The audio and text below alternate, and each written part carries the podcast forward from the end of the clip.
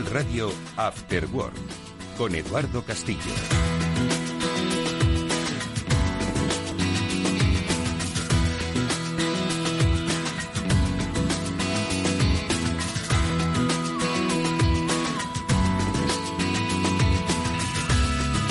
Amigos? Buenas tardes y bienvenidos al Cyber After Work, el programa de ciberseguridad de Capital Radio que hoy hace su último programa del año. No por nada, parece demasiado pronto, ¿verdad? Último programa en directo. ¿Por qué? Pues porque el próximo lunes espero que estéis eh, disfrutando y celebrando con los vuestros de la Navidad y el siguiente espero que estéis disfrutando igualmente con los vuestros de pues no sé si es el año nuevo cuando coincide o el día 31, no estoy yo muy seguro. En cualquier caso, es un festivo en el que, bueno, pues eh, el día 1 nos, con, eh, confirma Víctor Nieva, cuyas manos están dando forma eh, sonora a este programa. Y por lo tanto digo, pues que último programa del año, así que pues vamos a hacer balance del año y lo vamos a hacer como siempre con la ayuda de nuestros queridos Pablo Sanemeterio y Mónica Valle, a los que ya paso a saludar por lo menos a uno de ellos, porque Pablo ya ha pillado los atascos de Navidad. Mónica, ¿cómo estás? Buenas tardes. Muy buenas tardes, claro, es la época, atascos, luces, pero también ciberseguridad. Ciberseguridad y balance del año es el que vamos a hacer enseguida con Herbel Lambert, Global Consumer Operations Manager de Panda. Nos ha acompañado todo el año dándonos buenos consejos, especialmente para usuarios particulares, también para empresas sobre cómo relacionarnos con la tecnología. Bueno, pues con él haremos un repaso sobre lo más destacado de este 2023 y le preguntaremos sobre cómo ve ese 2024. También se lo vamos a preguntar a otros especialistas, como nuestro amigo Román Ramírez, uno de los fundadores de Rooted, con el que hablaremos también de cómo ha visto, pues eso, el, el sector, cómo ha visto eh, la evolución de los malos, cómo ve que se va a producir el año que viene, la inteligencia artificial, muchas cosas nos va, nos va a contar. Y luego, Mónica, vamos a concluir también este programa con operaciones policiales que siempre nos gustan mucho, en este caso de los cuerpos y fuerzas de seguridad del Estado representados por la Guardia Civil, porque vendrá este programa Juan Álvarez Rodríguez, eh, Juan Antonio Rodríguez Álvarez de Sotomayor, que es Juan Álvarez de Sotomayor, como le conocemos nosotros, teniente coronel de la Guardia Civil, con el que hablaremos de las últimas operaciones que han llevado a cabo contra la ciberdelincuencia en, eh, en el entorno de la UCO, de la Unidad Central Operativa. Bueno, pues de esto hablaremos en el programa de hoy y lo vamos a empezar haciendo pues con las primeras noticias que ya han venido de la redacción de BitLife Media, el medio que dirige Mónica Valle y que como siempre tienen como protagonistas a empresas, instituciones y hoy vamos a tratar de entender qué es lo que ocurre cuando los ciberdelincuentes ponen sus manos sobre ellas.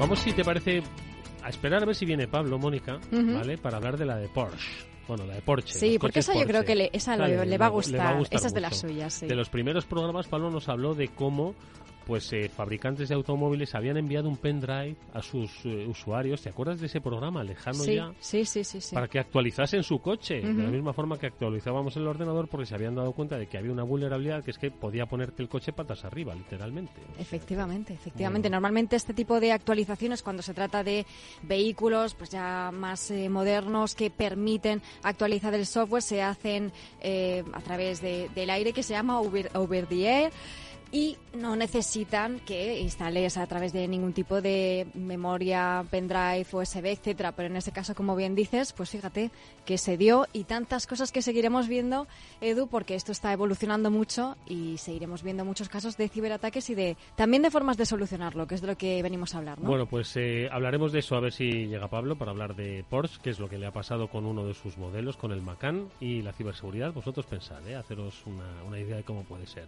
Pero vamos a hablar también de otra noticia que parece que ya la hemos contado.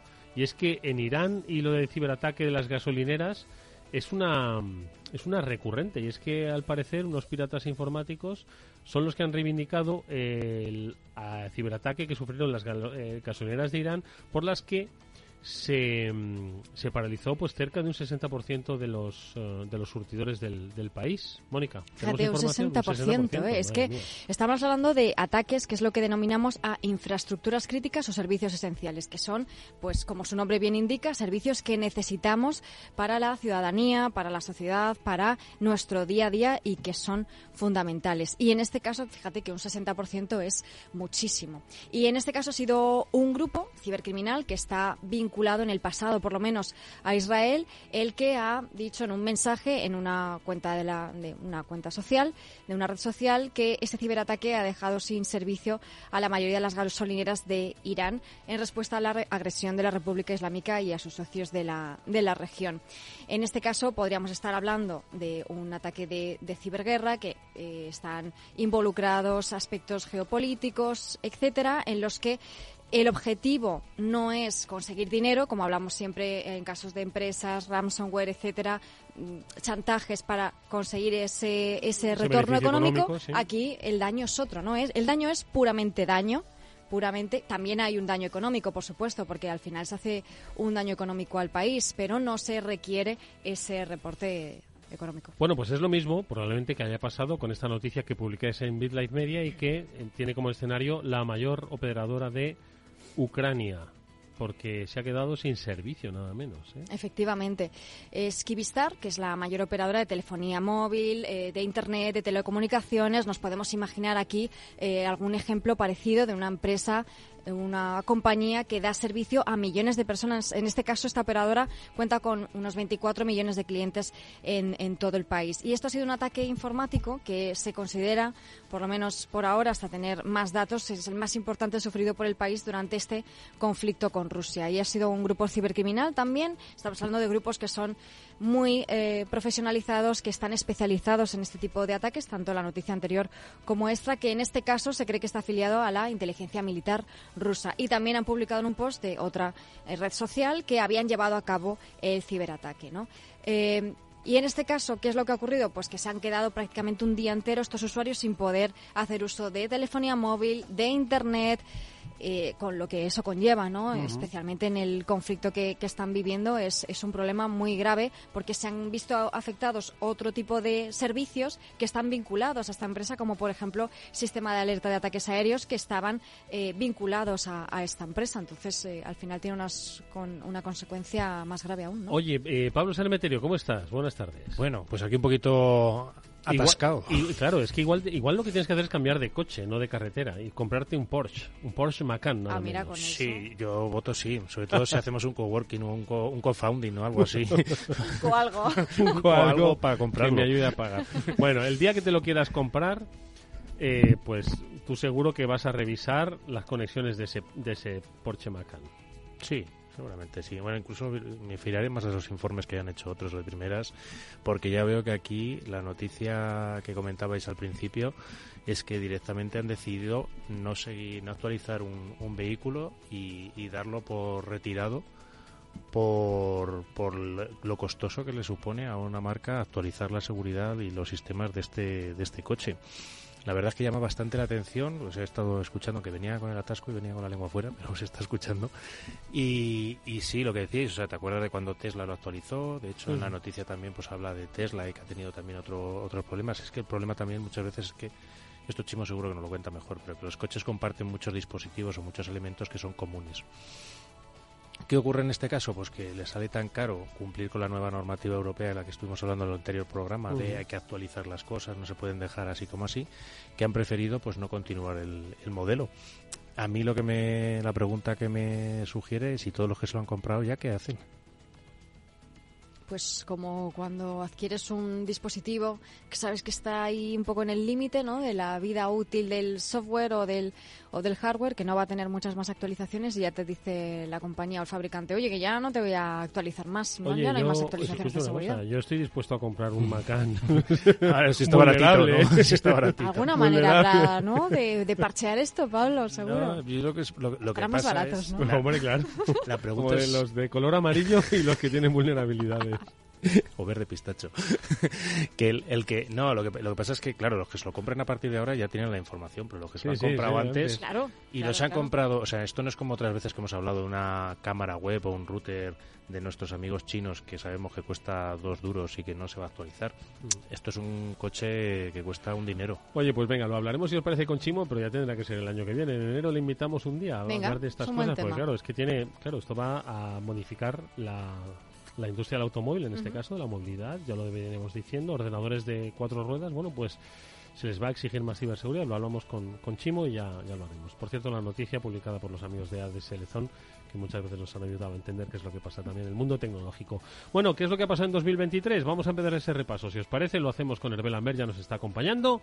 Vamos a ver cuál ha sido su opinión, su reflexión.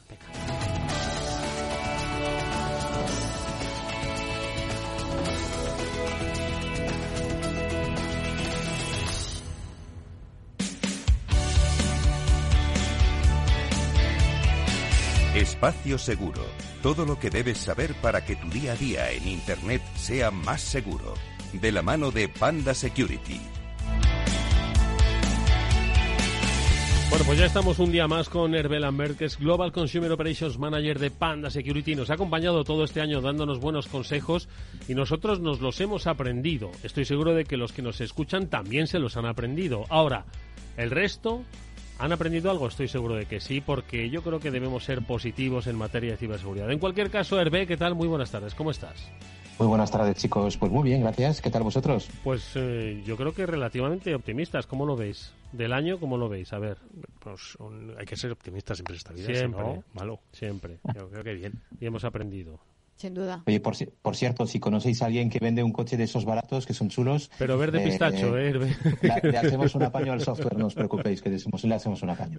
Oye, no, no te preocupes, que ya hablaremos, ya, ya, hablaremos y te invitaremos a hablar de tecnología y automoción. De momento vamos a hablar un poco del año 2023 en el que bueno, pues oye, eh, ha habido pues muchas eh, ciberincidencias, las hemos contado aquí, las hemos tratado de explicar con tu ayuda, pero bueno, también ha habido aprendizajes, ¿no? Entonces, bueno, vamos a pedirte si te parece una primera valoración, cada año es distinto, ¿no? En materia de ciberseguridad y este 2023, Hervé, ¿cómo lo defines? ¿Cómo lo, cómo lo has vivido?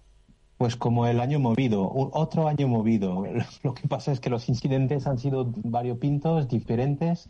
Hemos visto que el ciberdelincuente se está profesionalizando, eh, que son cada vez más listos, que tienen estrategias, que tienen acciones, planes de, marketing, planes de estrategias de, eh, de, cómo desarrollar el malware y también cómo infectar a los, eh, a los usuarios. Infectar o estafar. estamos viendo que hay dos grandes grupos y por eso lo digo así. Ah, más allá de esos eh, grandes y famosos uh, Sandworm, NoEscape, 8base, Black Suite, en fin, ah, los ciberdelincuentes o los grandes grupos de delincuentes ah, pues están innovando y actualizando eh, todo lo nuevo que hay en el mercado y que incluso no ha salido para el mundo de la empresa privada legal, vamos a decirlo así. Es brutal. O sea, eh, eh, estamos viendo que ha habido muchísimos casos muy redundantes, cosas que han salido en todos los medios, pues eh, en concreto todo lo que tiene que ver con la salud, ah, pues por, citar algunos casos, pues el Hospital Clinic de Barcelona. Es verdad. Ah, pues la administración pública en España ha sufrido bastante, sino que se lo, que se lo pregunten al Ayuntamiento de Sevilla, ah, donde pues miles de ciudadanos se han visto afectados Ah, porque pues eh, se han robado, eh, se han sustraído muchos datos sensibles de, de los, eh, de los usuarios sevillanos. En fin, este año ha sido especialmente redundante en todo lo que es robar información en general. Vuelvo a insistir en una cosa que se nos olvida mucho, que es que no solo las grandes entidades están implicadas en esta situación, todos somos Ah, somos eh, potencialmente víctimas ah, y, es cuestión de, todos, es un problema de todos, ¿eh? está claro. Entonces, pues eh, referente al año, pues hay muchas amenazas que salen de las profundidades de la dark web. Ah, las bandas organizadas de ciberdelincuentes son cada vez más organizadas y mejor preparadas estamos viendo en el laboratorio de, de Security WatchGuard que, pues que los malos están utilizando mucho la inteligencia artificial que se están, están tratando de colarse en todos nuestros dispositivos cada vez más, da igual el tipo de sistema operativo que tienes, eh, potencialmente eres víctima o puedes ser víctima de una estafa. Ya no vale el yo tengo un, eh, un hardware diferente a la mayoría de los comunes, no, no, eso ya no vale nada. Eh, estamos viendo que todos somos potencialmente víctimas. Y Hervé, oye, ¿cómo dirías que ha evolucionado la protección de las empresas y los particulares este año? ¿Crees que han mejorado la tecnología? ¿Ha mejorado su cultura de ciberseguridad? ¿Cómo lo percibís desde Panda? Sí, hemos mejorado, sin ninguna duda. Eh, estamos viendo, y, a, los hechos me remito también, hay cada vez más denuncias de ciberdelitos. Eso, eso tiene dos vertientes. ¿eh?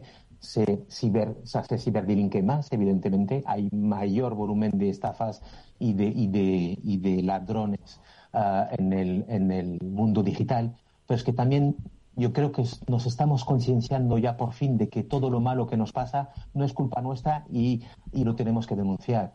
Ah, la ciberdelincuencia o los delitos informáticos están subiendo en España uh, un 22% en el 2022 y se está hablando de que más de un más de más de un 30% ah, en el 2023 y, los datos eh, todavía eran de la mitad del año, o sea que eh, se prevé que haya una subida importante.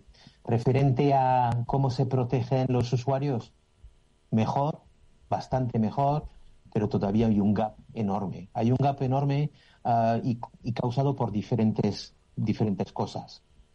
Primero, ah, la pyme no sabe lo que necesita y para saber lo que necesita a veces no tiene los medios o no invierte lo suficiente en las tecnologías que mejor se adaptan a sus necesidades.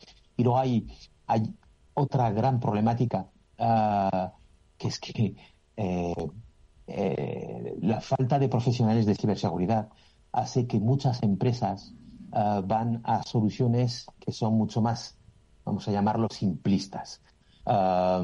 Y, eso es un gran problema. Es un gran problema porque vamos a ver que el mundo de la protección, de la seguridad, de la ciberseguridad, tanto para pequeñas, medianas, grandes empresas y usuarios domésticos, porque nos afecta a todos, en Panda también tenemos esa problemática, uh, la preocupación es que como no tenemos personal cualificado, uh, pues la demanda de personal crece, de profesionales crece, ah, la oferta no es suficiente y nos es muy complicado encontrar profesionales que son capaces, por ejemplo, de nutrir, de nutrir los algoritmos, de ayudarnos a integrar ah, tecnologías súper punteras que necesitamos para, por ejemplo, eh, que todos los procesos de clasificación de goodware, de malware o de eventos sea cada vez más automática. Es decir, tenemos la tecnología porque esa ya la hemos integrado en recopilar mucha información, estamos en el mundo del Big Data y ya, tenemos esto. Pero ¿qué, nos falta? Pues nos falta la pata de los grandes profesionales eh, que necesitamos para poder cubrir Ah, pues ese, todo ese hecho de mejorar el algoritmo, mejorar la inteligencia artificial y mejorar las tecnologías que tenemos o que debemos de incluir en nuestras soluciones. E insisto, tanto para pequeñas, medianas empresas como para usuarios particulares. Es interesantísimo, eh, Hervé, y desde luego que es, positivo que se haya mejorado y, bueno, una oportunidad también que haya margen de mejora, ¿no? Y en este sentido hemos estado hablando contigo a lo largo de este año de ese observatorio de la ciberseguridad en Internet que habéis preparado y que tiene también unas conclusiones muy interesantes, como, como hemos dicho en más ocasiones, sobre las que seguir trabajando, ¿no? Que nos sirven para entender ese contexto y ver dónde tenemos que, que mejorar. ¿Con qué objetivos habéis creado precisamente este observatorio? y también las conclusiones ¿no? de, esta investigación. Oh, pues eh, eh, el observatorio ha sido, ha sido un punto y aparte en, el año ha sido algo súper interesante y estamos viendo que a la gente le interesa mucho. Ah, y para nosotros era muy importante. Era muy importante porque para, para nosotros una de, de las patas que más trabajamos es resolver los problemas de nuestros usuarios. Eh, tenemos que, más allá de, solucionar los problemas de los riesgos, de los retos relativos a la ciberseguridad, de toda la sociedad en general, por cierto. Ah, lo que estamos viendo es que ah, pues tenemos que entender a los usuarios, tenemos que entender, ah, entender cuáles son sus preocupaciones y el, observatorio surge con método de investigación para nosotros. Investigación de mercado, entender las pequeñas, medianas empresas, entender los usuarios, entender las familias también, cuáles son sus preocupaciones, necesidades en general con respecto a la ciberseguridad. Insisto, eso lo hemos enfocado desde un punto de vista profesional, pero también desde un punto de vista personal. ¿Cuáles son tus preocupaciones dentro de este mundo digital que cada día es más parte de nuestro, de nuestro mundo real, que no hay separación ya entre el uno y el otro? Entonces, eh, lo, entendemos ese, ese, observatorio como una herramienta de trabajo ah, pues para anticiparnos a, a, lo que viene encima, para entender cuál es la percepción de los usuarios y para ver también cómo podemos uh, asegurarnos que el ciberdelincuente no va a robar, estafar uh, o en general hacer daño al, público en general. Entonces, para nosotros hay otra pata que es la evangelización. Es súper importante que a nuestro nivel, nivel de empresa de ciberseguridad pues podamos aportar a, las personas un poco de claridad sobre lo que es uh, los ciberdelitos, cómo funcionan los ciberdelincuentes, cómo podemos protegerles uh, y cómo concienciar. Uh, un ejemplo, hace cinco años, cuando hablábamos, hablábamos de movilidad y de proteger los dispositivos móviles, pues yo en mi entorno todo el mundo me miraba como, pues como la casa del tren. Pues si no hay, no hay virus, serve en, en los dispositivos móviles. Eh, pues ya hemos conseguido que por lo menos a nivel de concienciación la gente esté dispuesta a escuchar, lo entienda, lo interiorice y esté empezando a proteger los dispositivos móviles también alrededor de un 40% de los usuarios ya están protegiendo ah, dispositivos móviles, lo cual en nuestro ecosistema pues quiere decir mucho, quiere decir que el mensaje está calando. Eh, por eso es muy importante también el observatorio para entender y para asegurarnos que lo que estamos haciendo lo estamos haciendo bien y que los mensajes están calando. Yo eh, de las eh, de las diferentes áreas de investigación del observatorio, que además hay que destacar que no solo se ha centrado en España, por eso es muy interesante, ¿no? Porque se ha centrado en muchos países europeos y permite pues contrastar cuáles son esos hábitos eh, o esos usos, ¿no? que se hace de la tecnología y también cuáles son los incidentes, ¿no? Las pautas comunes. Uno de los aspectos que, que habéis destacado y a mí particularmente me ha me ha eh, gustado mucho, básicamente por el impacto que tiene es el relativo al ciberacoso, eh, a la ciberamenaza, pues al, al, uso de menores y redes sociales. Eh, y yo creo que eso también nos, como dices tú, nos da mucha información para poder ofrecer soluciones. En ese sentido, Hervé, en estos eh, datos ¿no? que habéis que habéis recopilado eh, a través del observatorio en estos en estos temas. Cuáles son un poco todavía los digamos los caminos que deben seguir padres educadores porque claro estáis ahora enseguida vamos a hablar con cuerpos y fuerzas de seguridad del Estado que hacen una labor importantísima. Luego estáis las empresas tanto en divulgación como en la creación de herramientas no pero las otras patas somos los periodistas ¿no? que intentamos hacer lo que podemos, y luego padres y educadores, ¿no, Entonces, a estos dos últimos grupos, eh, un poco qué, les podemos decir. Pues, referente a los, a los niños, eh, hay un dato que, que, era, que era muy, eh, muy bueno. Ocho de cada diez padres y madres les preocupa mucho o bastante lo que sus hijos hacen cuando se conectan a Internet. Ese, dato es, es, francamente bueno e interesante porque implica de que ya se está haciendo cosas bien, en el sentido de que ya los padres entienden que ah, tanto como no dejas cruzar a un niño cuando es pequeño una carretera donde hay mucho tráfico, pues, pues en Internet no dejas a tus hijos solos tampoco. Sin embargo, uh, pues hay, hay un porcentaje que es alrededor de un 8% de los padres que, ah, pues que no les preocupa absolutamente nada lo que hacen sus hijos mientras navegan en Internet. Es decir, les dejan completamente solos en un ciberespacio donde hay de todo. Hay gente muy buena, pero hay gente muy peligrosa.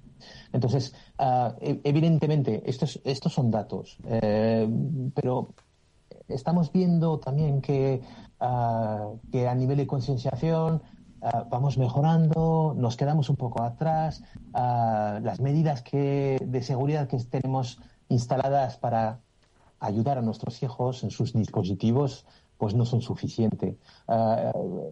En, recordar que en cuatro de cada diez móviles, ordenadores o tablet no hay ninguna aplicación, ningún software que asegure ah, la integridad de la, o la, la ciberseguridad de, de, los niños, de la familia en general.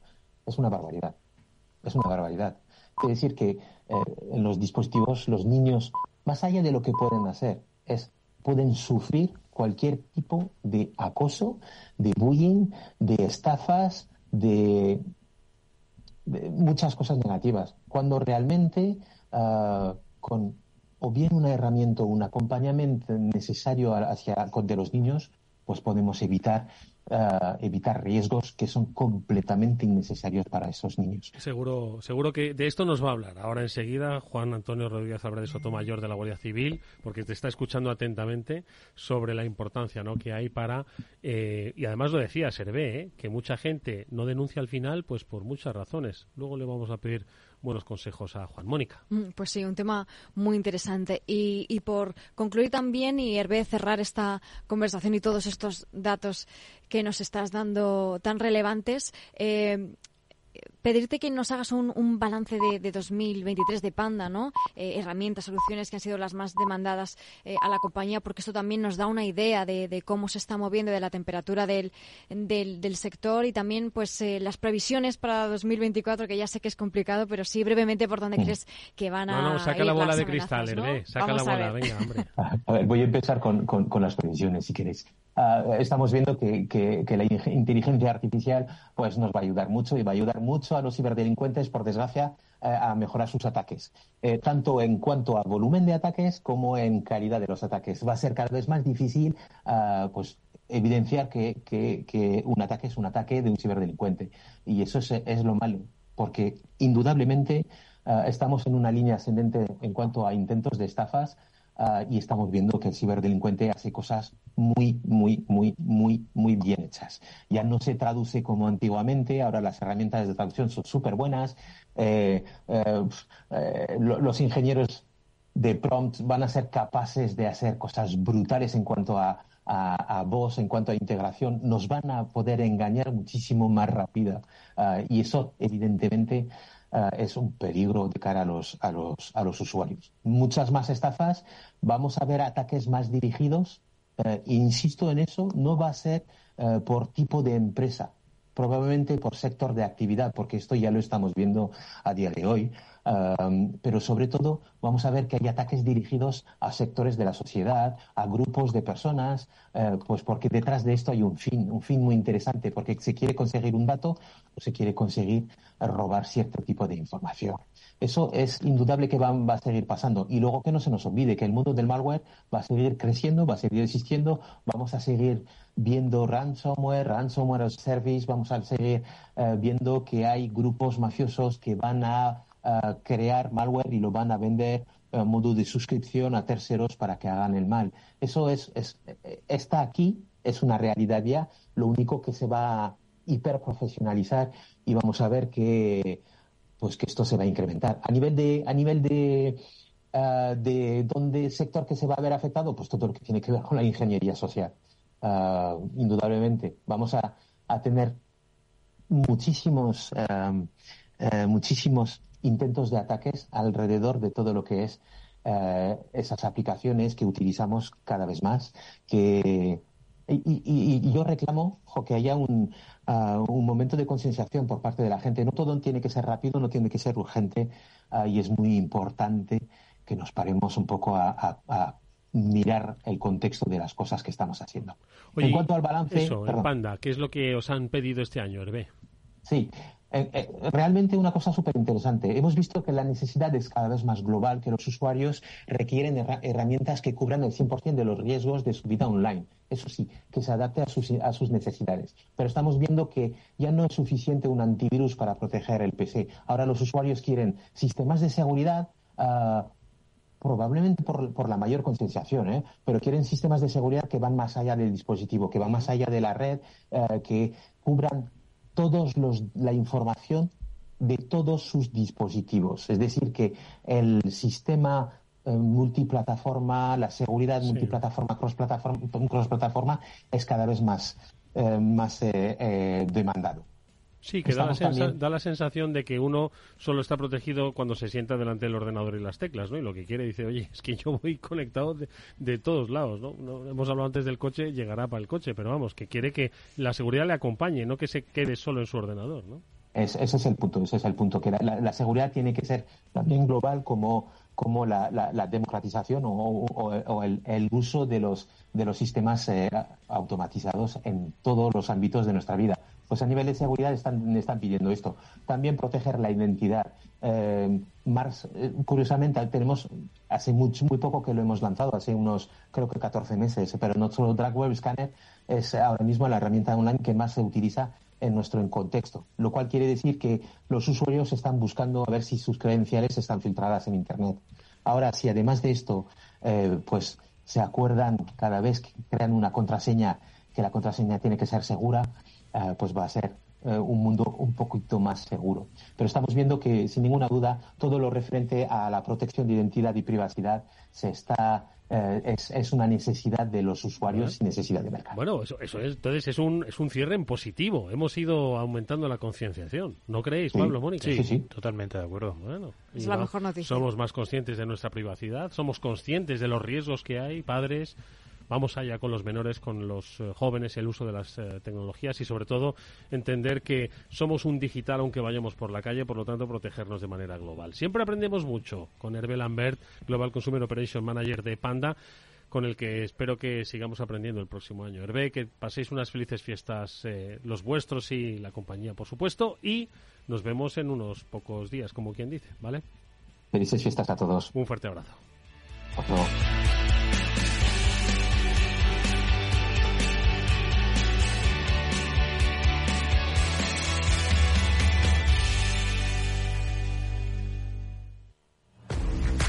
si inviertes en bolsa, esto te interesa. XTB, tu broker con más de 15 años en España, tiene la mejor tarifa del mercado para comprar y vender acciones y ETFs. No pagues comisiones hasta 100.000 euros al mes. Si inviertes en bolsa o quieres empezar, más sencillo imposible, entras en xtb.es, abres una cuenta online y en menos de 5 minutos compra y vende acciones sin comisiones. Además, con atención al cliente las 24 horas al día. ¿Qué estás esperando? Miles de clientes ya confían en xtb.es. Un broker, muchas posibilidades. A partir de 100.000 euros al mes, la comisión es del 0,2%, buen mínimo, mínimo 10 euros. Invertir implica riesgos.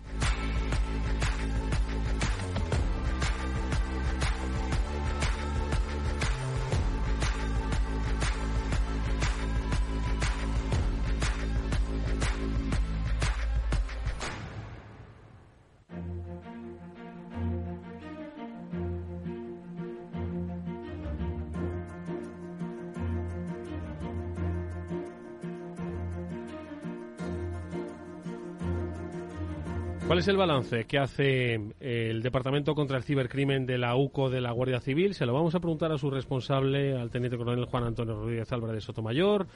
Juan, ¿qué tal? Buenas tardes, bienvenido. Eh, buenas tardes, gracias por invitarnos, como siempre. Esto es un placer venir aquí. Es un gusto escucharte y sobre todo porque yo siempre lo digo, ¿verdad? Que cuando estamos en la sección de noticias siempre contamos las cosas malas que han pasado, pero siempre que invitamos a Juan contamos las cosas buenas que pasan en la lucha contra el cibercrimen, ¿no? Que no es fácil, no es sencillo, pero ocurren, ojo. Y yo creo que eso también es eh, bueno visibilizarlo, sobre todo para que entendamos de que hay que luchar eh, desde múltiples frentes. El año 2023, Juan, no sé cómo, cómo lo calificas ahora que está a punto de terminar, si ha sido un año intenso, como decía Hervé Lambert, muy movido y, y diferenciado, ¿no? Entiendo que más intenso que el año pasado porque esto es creciente, ¿no? Bueno, eso es, vosotros mismos lo veis día a día. Para nosotros ha sido muy interesante porque hemos hecho grandes servicios y hemos aprendido un montón de operativa criminal, ¿no? Por ejemplo, que siempre me preguntáis, bueno, una de las grandes operaciones que además hemos hecho en conjunto con Policía Nacional, que es muy interesante, fue la operación Cookie Monster, que fue el taking down de, del portal en la dark web de, ay, ¿cómo se llamaba? Se me van ya los datos de la cabeza. Eh, Genesis Market, ¿vale? Genesis Market, que era uno de los principales portales, importantísimo, porque era uno de los principales portales que aparecieron en la Dark Web cuando hubo pues por ejemplo, muchas detenciones de, portales a través de la dark web, este salió en el mundo del cibercrimen como muy novedoso, porque este no vendía credenciales, que era lo que habéis estado hablando un poquito. Este lo que vendía o lo que ofertaba era la huella digital de los usuarios para que los malos pudieran poder eh, configurar sus sistemas y engañar a las plataformas de servicios digitales con la huella digital de los usuarios.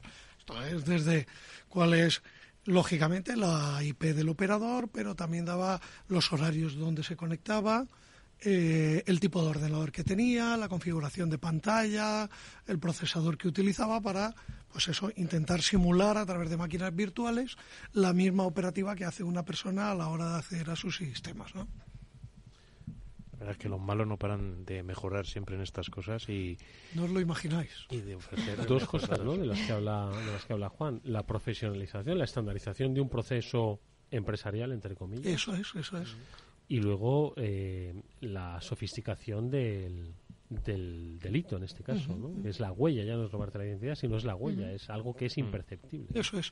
Yo creo que lo que estamos viendo a día de hoy es lo que siempre decís vosotros muchas veces, ¿no? La mercantilización, ¿vale? De esa delincuencia más común que estábamos viendo en Internet y ahora ya tenemos grupos, o más que grupos, comunidades muy estructuradas eh, de servicios vinculados con el cibercrimen, donde entre ellos se intercambian esos servicios. Eh, al final, eh, ¿qué es lo que estás viendo? Estás viendo un poco, pues, la vida no empresarial, ¿vale? las empresas antiguas, mm. que eran todas muy jerarquizadas, con muchos niveles de decisión, pues ahí teníamos lo que era su símil en el ámbito delincuencial con los grupos de crimen organizado, ¿no? que siempre hemos visto en las películas, ¿vale? Cómo están muy organizadas y tal. ¿Qué es lo que vemos en las nuevas empresas tecnológicas? Pues que hay muy poca jerarquización, pero la ampliación de servicios es muy alta. O sea, hay muchos departamentos en el mismo nivel eh, que se prestan apoyos los unos al otro y poco nivel de decisión, ¿no? Jerárquica. Pues aquí pasa lo mismo hay muchísima gente ya que va ofreciendo servicios. Yo creo que un poco, además, que, no hará mucho eh, con esto de la presidencia española, hubo unas conferencias sobre eh, que se hablaba de cómo nos había afectado la guerra de Ucrania en el ámbito criminal y en particular en el cibercrimen, ¿no? Pues yo creo que ha sido muy importante para también entre, por ejemplo, el tema de Génesis Márquez y el tema de la guerra de Ucrania, porque ahí se hizo público, que lo habéis leído todos, las famosas conversaciones del grupo de, de Ramson, Conti, y ahí lo hemos visto, lo hemos visto como en muy poca estructura jerárquica, muy poco nivel de decisión, pero una amplitud muy grande de distintas funciones, ¿no? Criminales, ya tenemos, está tan de moda, tenemos gente que ya se dedica a hacer OSIN, tenemos gente que se dedica a los Initial Access Brokers, los hemos visto, como la gente compra, ¿vale? en distintos mercados se hacen públicos eh, credenciales y los mercados ya no tienen por qué ser en la dark web el gran mercado ahora mismo, que es la gran entrada en el ámbito del cibercrimen, pues es Telegram. ¿Vale? Tenemos miles y miles y miles de canales donde se vende todo tipo de servicios, ¿no? Y entre todos ellos, pues eh, se llegan a crear organizaciones criminales, que es el tema de Comti, ¿no? Eh, hay gente que se dedica a buscar malware y a buscar en GitHub eh, nuevas funcionalidades de malware otros que se dedican a contratar a gente para hacer ciertos servicios de publicación, de, de phishing, ¿no? Para la, la parte de web. Eh, pues, ¿qué, ¿qué, más? Es que hay de todo. Hay tantas funcionalidades, las mismas que tiene una empresa tecnológica. ¿Me permitís preguntarle una cosa a Juan súper rápida? Es que ¿Quién es, eh, ¿Quién es la persona que está detrás de este cibercrimen? Te voy a decir, ¿ese, esa persona, ese vecino amable que nos saluda y nos abre la puerta en el ascensor? Pues mira, eh, te voy a contestar. Porque yo también al principio íbamos todos pensando, no, existe ahí como unos grupos de supercriminales y tal. Pues mira, lo que estamos viendo era lo que veíamos al principio, eh, que es que existe ahora mismo un estrato de la sociedad, que son los que están moviendo este tipo de crimen tan estructurado, ¿vale? que a mí me gusta llamar un poco el crimen organizado vinculado al cibercrimen, que está compuesto pues por gente, chavales, que van desde los 15 años hasta los 30, que además, no sé si es casualidad o no, pero vosotros lo sabéis, y esto no, es que yo os lo cuente, que da la casualidad además en España, que es una parte de la sociedad que tiene la tasa más alta de paro, ¿vale? Pero es que es muy fácil, ¿vale? Dedicándole tiempo, porque además es un estrato de la sociedad que le encanta la tecnología. ¿Vale? Es verdad que muchos entran a través de los videojuegos y a partir de ahí empiezan a conocer gente y empiezan ellos mismos a decirle, oye, en un fin de semana te saco 6.000 euros. Joder, yo 10.000, mira, haces esto, pam, pam, pam. Y además ya hay hasta grupos donde el más caracterizado es el que paga un fin de semana en Ibiza al resto de sus amigos con el dinero obtenido del cibercrimen. Yo sé que os habéis quedado todo, pero todo eso está pasando, porque se obtiene mucho dinero y muy rápido, ya sea estafando con temas de juegos online, ya sea estafando con otras cosas. Y a partir de ahí, el gran enemigo muchas veces de todo lo que estamos viendo son los infoestiles, que, que pululan por ahí robando credenciales y hay millones y millones de credenciales, pero credenciales de la Guardia Civil, credenciales de policía, credenciales de Hacienda. Mira, el famoso ataque del punto neutro, ¿vale? Que lo investiga policía y nosotros tenemos una parte importante en la investigación. El ataque, la única motivación tenía era llevarse la información de Hacienda para cometer estafas. O, o mejor dicho, estafas, ¿vale? Y robos de, eh, de, de activos digitales que tengan poder económico. Sea, quiero decirte, dicho de una forma más vulgar, ¿vale? Para poder, eh, eh, de alguna forma, utilizar tu identidad, ¿vale? Para acceder a esos servicios que tú tienes de financieros y vaciártelos, sea de lo que sea. ¿Vale? Para eso lo querían. Pero no solamente eso es el problema. El problema es que toda esa información se ha convertido como ya la, tecnología está a nivel de todo de, de, todas las personas. Toda esa información se integra en sistemas inteligentes y se venden paquetes expresos solamente para cometer eh, campañas de, vamos a llamarle estafas o robos digitales. Una pregunta y hablamos con Román, que también lo tenemos ahí esperando. Sí, pues eh, al, al, hilo de esto precisamente estaba pensando en el cibercrimen como servicio, que yo creo que será eh, era esto de lo que estabas hablando y es otro de los grandes problemas. Es decir, que por un lado sí que están estos chavales, como decías, que sí que tienen ese nivel técnico más o menos, pero luego es que ponen a su disposición paquetitos de, a, a, disposición de otras personas que no tienen absolutamente ni idea, unos paquetitos que son de botón gordo, ¿no? Que solemos decir. ¿Esto Sí. realmente es así? O sea, cualquiera Sí, sí, podría llegar a utilizar Así. estos paquetes. Ahí hemos visto nosotros uno que funciona como tú dices, ¿vale? Hasta el punto de que los, eh, eh, ya utilizando su terminología, ¿no? Tú entras en los canales y hay gente que va buscando, oye, ¿quién tiene drops? ¿Quién tiene eh, leads? Los drops son cuentas donde yo pueda de- descargar el dinero que estoy robando para luego sacarlo por otra vía. Bien, eh, hemos visto portales donde tú puedes hasta incluso cargar o tus drops o tus leads y ya el portal se encarga de hacerte el phishing, el controlarte quiénes son de los usuarios que, eh, que van cayendo y tú vas viendo en tiempo real cómo las distintas cuentas de banco van cayendo eh, el, con segundo factor de autenticación incluso, cómo va cayendo la gente, pum, pum, pum, pum, y todo automatizado. Todo. Oye, nos está escuchando Román Ramírez, eh, fundador de Rooted, amigo de este programa, y no, no le sorprende lo que Juan nos está contando. Román, buenas tardes. ¿Qué tal? Buenas tardes, Eduardo. Buenas tardes a todos. No, Hoy- no, no me No te sorprende. sorprende en absoluto, ¿no?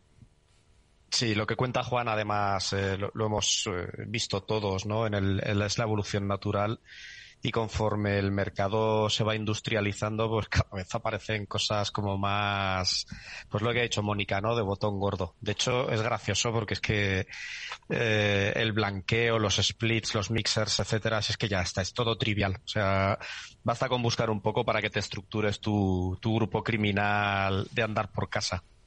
Oye, ¿y, ¿y cómo se combate esto? Román, Juan, Román, porque se, combate colaborando, ¿no? Pero ¿cómo se combate? Te lo pre- pregunto primero a ti y luego a Juan.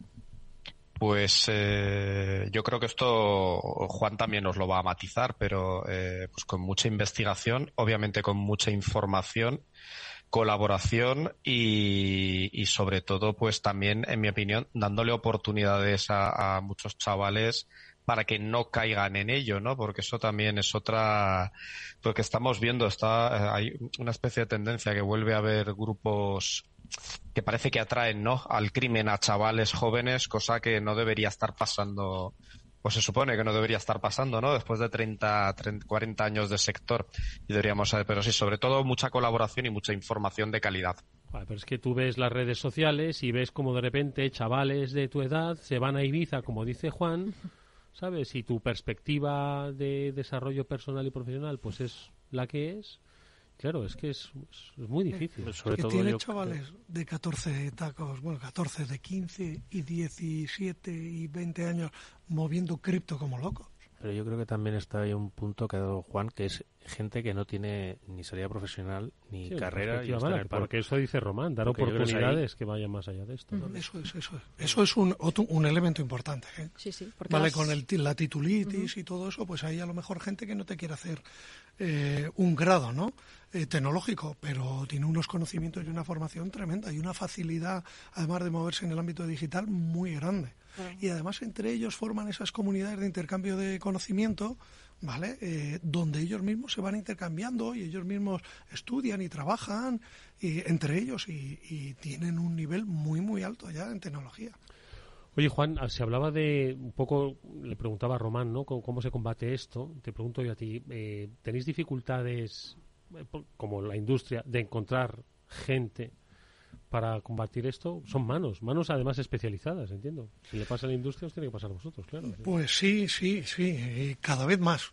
Yo, como vamos creciendo, cada vez somos más grandes, cada vez necesitamos a más gente, por ejemplo, dentro de Guardia Civil, y conseguir gente con conocimientos es muy complicado. Es verdad que, bueno, estamos con, eh, eh, ingresa en la Guardia Civil gente con alguna titulación eh, tecnológica, ¿vale? pero eh, meterla en el mundo de la investigación donde tienes que saber interpretar la tecnología para que la entienda la autoridad judicial y saber interpretarlo para explicárselo a una persona y no hablarle solamente de tecnología, eso es súper complicado. Y a uno que sabe de investigación, enseñarle la tecnología y tienes que empezar desde lo que es una dirección IP o un puerto o la hora, o es, hay que dedicar mucho tiempo. Ese es el problema que tenemos. Eh, que formar en este tema, en particular en ciberseguridad, en unir los dos mundos, hay que dedicarle mucho tiempo. Muchos de los programas que tenemos a nivel universitario son muchos de ciberseguridad, y ya lo estáis viendo. Eh, yo he visto programas de, tipo máster que están eh, muy orientados a programadores, otros más a directivos, otros son más generalistas. pero, por ejemplo, para investigar este tema y atribuir fuera de lo que es el entorno eh, local de un incidente y poderlo atribuir para poder llegar hasta la persona que verdaderamente cometió el incidente, pues hay muy pocos. Yo creo que a nivel europeo puedo que haya uno en la Universidad de Dublín y poco más. Y, son, y claro, unir los dos mundos es muy, muy complicado. si me dejáis, a mí me gustaría añadir una cosa y es, eh, sin faltarle al respeto a nadie, ¿vale? Pero es que además hay una complejidad añadida y es que todavía seguimos percibiendo el cibercrimen como algo que a lo mejor es de menos importancia que el crimen tradicional y es que es todo lo contrario. O sea, es que el crimen tradicional, en mi opinión, eh, está pasando a un, no voy a decir segundo plano, porque lógicamente los crímenes que conocemos pues no, son de segundo plano, ¿no? Pero el impacto que está teniendo el cibercrimen ahora mismo en el planeta es tremendo. Y es que incluso en las instancias más altas de nuestro país todavía no se entiende bien el impacto real que tiene el cibercrimen en el mundo. Y, claro, pues eso deriva en que a lo mejor a Juan no le dotan del triple de presupuesto que debería tener o del triple de equipo que debería tener. No sé si estás de acuerdo, Juan. Sí, sí, bueno, además totalmente lo sabe Román y eh, sí, pero también yo te, contesto una cosa, uno de los principales problemas que tenemos es que es la propia sociedad la que no percibe esta delincuencia así. Y es verdad, pero un poco también vosotros como eh, miembros de los medios de, de, comunicación tenéis una labor muy importante. ¿Por qué? Porque nosotros vemos casos de señores de 70 años que le han robado, le han engañado, han entrado en sus cuentas y se las han dejado a cero y el hombre ya no tiene, le tienen que ayudar sus hijos y su familia a pagar eh, hasta que cobre la primera pensión, ¿vale? Generándoles una situación de, de, de tensión que en muchos casos puede afectar a la salud, ¿vale? Y eso es lo que no se ve. El problema es que la información, y estoy totalmente de acuerdo con vosotros, la información y el público le llama más la atención que hayan asaltado físicamente a un septuagenario y le hayan robado 100 euros que le hayan vaciado 50.000 euros a ese mismo septuagenario y que a la larga le va a causar un, un, mayor de salud muy importante. De salud, exactamente. Bueno, a él, a la familia, a todo el entorno. He visto situaciones duras, ¿eh? Hay que tangibilizar los efectos de la ciberdelincuencia, eh, ¿no? De la cibercriminalidad. Sí, darle más visibilidad cuando ocurre algo así, ¿no? Porque es verdad que hasta que no te pasa, ojo, cuando ya les pasa, ya sí que cambian el chip, ¿no? Como ha ocurrido tantas veces con las empresas, ahora falta que la sociedad cambie, ¿no? Un poco esta cultura que hablamos siempre. Sí, pero si no hay esa espectacularización, la gente no lo entiende. Exacto, porque al final la alarma social es una palanca que lamentablemente pues está ahí, ¿no? Para comunicar mm. los hechos que, pueden ser pues más o menos alarmantes. A mí me da un poco de miedo que con esta trivialización del cibercrimen no nos pase como pasó pues en Hackerville en Rumanía o, pues como pasa en países del este, ¿no? Que al final eh, es un país deprimido económicamente y el entrar en un grupo criminal es una salida perfectamente loable y es que además habría que ser un verdadero desgraciado para no meterte en un grupo cibercriminal cuando puedes sacar a tu familia adelante, ¿no? Busca, busca en España que a lo mejor ya tienes alguna, ¿eh? Sí, sí, sí, ya, ya sí conozco, sí conozco. Sí. Solo quería poner el ejemplo. eso lo que lo, con la ausencia de desarrollo social, económico, cultural que supone una creación de una sociedad, pues eh, en la sombra de lo digital, ¿no? Yo creo mm. que exacto. Son muchas las cosas que tenemos que hacer. Nos queda un minuto, Pablo. Rápido, yo me quedo con esa parte de hacer visible todos los daños que hace esto, pero ¿con qué os quedáis vosotros, Román y Juan? ¿Qué os quedáis para el año que viene? 20 segundos cada uno. Juan. Empiezo yo. Venga. Bueno, yo creo que tenemos muchas oportunidades de futuro porque estamos cada vez conociendo más y más cómo se mueve toda esta de grupos o todas estas comunidades de cibercrimen. Lo que ahora tenemos que dedicar, centrarnos bien en pelear contra ellos. Y hacías tú otra pregunta antes y con esto acabo. ¿Cómo se pelea contra esto? Pues lo estamos diciendo. ¿Qué es lo que motiva a toda esta gente?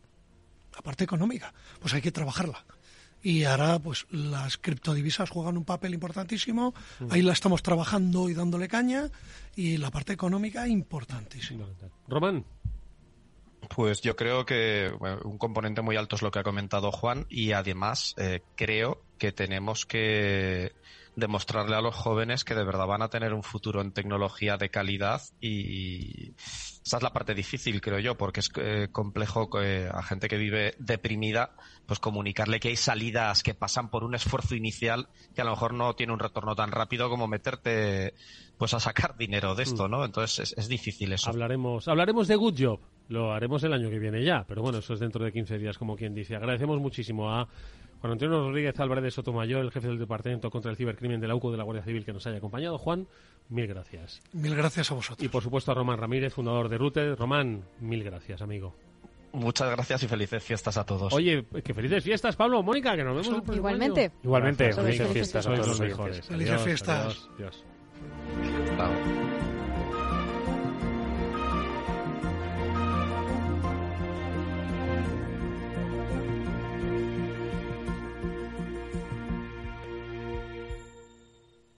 Muchos besos, familia. Besos, a celebrarlo, hija. Nunca nos habíamos dado tantos besos como en los últimos 100 años. Y nunca habían llegado tan lejos. Si la tecnología nos ha permitido conseguir todo lo que imaginamos, imaginémonos todo lo que seremos capaces de hacer en los próximos 100 años. Telefónica, imaginémonos. Feliz año. Un beso. ¿Qué es ir más allá? Con Arval podrás llegar donde te propongas de la forma más sostenible y darle a tu empresa todas las soluciones de movilidad que necesite, asesorando con las mejores opciones de movilidad para las distintas necesidades de tu flota, con vehículos electrificados, bicicletas, coche compartido. Arval, la transición energética arranca aquí. Más información en arval.es. Esto te estás perdiendo si no escuchas a Rocío Arbiza en Mercado Abierto. Salvador Sicat, director de Chase Response y de Chase Technology en España. Hay candidatos que están aceptando ofertas económicas más bajas solo porque la empresa le ofrece una un salario emocional mucho más rico que, que, otras empresas que a lo mejor ofrecen 5.000 euros más, pero que no tienen tantos beneficios sociales, no tienen tanta flexibilidad a la hora de, de entrar y salir o que, o que tienen una política de teletrabajo más, más rígida. Esta, este aspecto, el salario emocional, yo creo que en los últimos cinco años eh, su importancia ha aumentado de manera exponencial como nadie preveía. Mercado Abierto con Rocío Arbiza.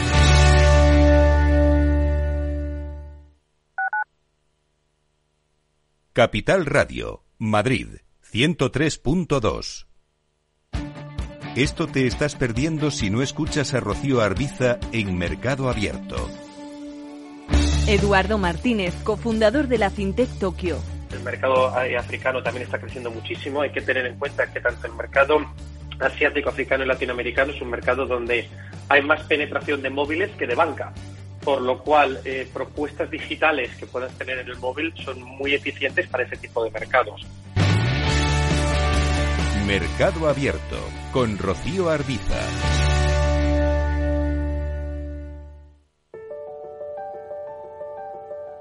Capital Radio lanza el nuevo formato de Cripto Capital, todos los lunes a las 3 de la tarde con el maestro de trading algorítmico Carlos Puch Sajibela. Lo que nadie te cuenta, escúchalo en Cripto Capital.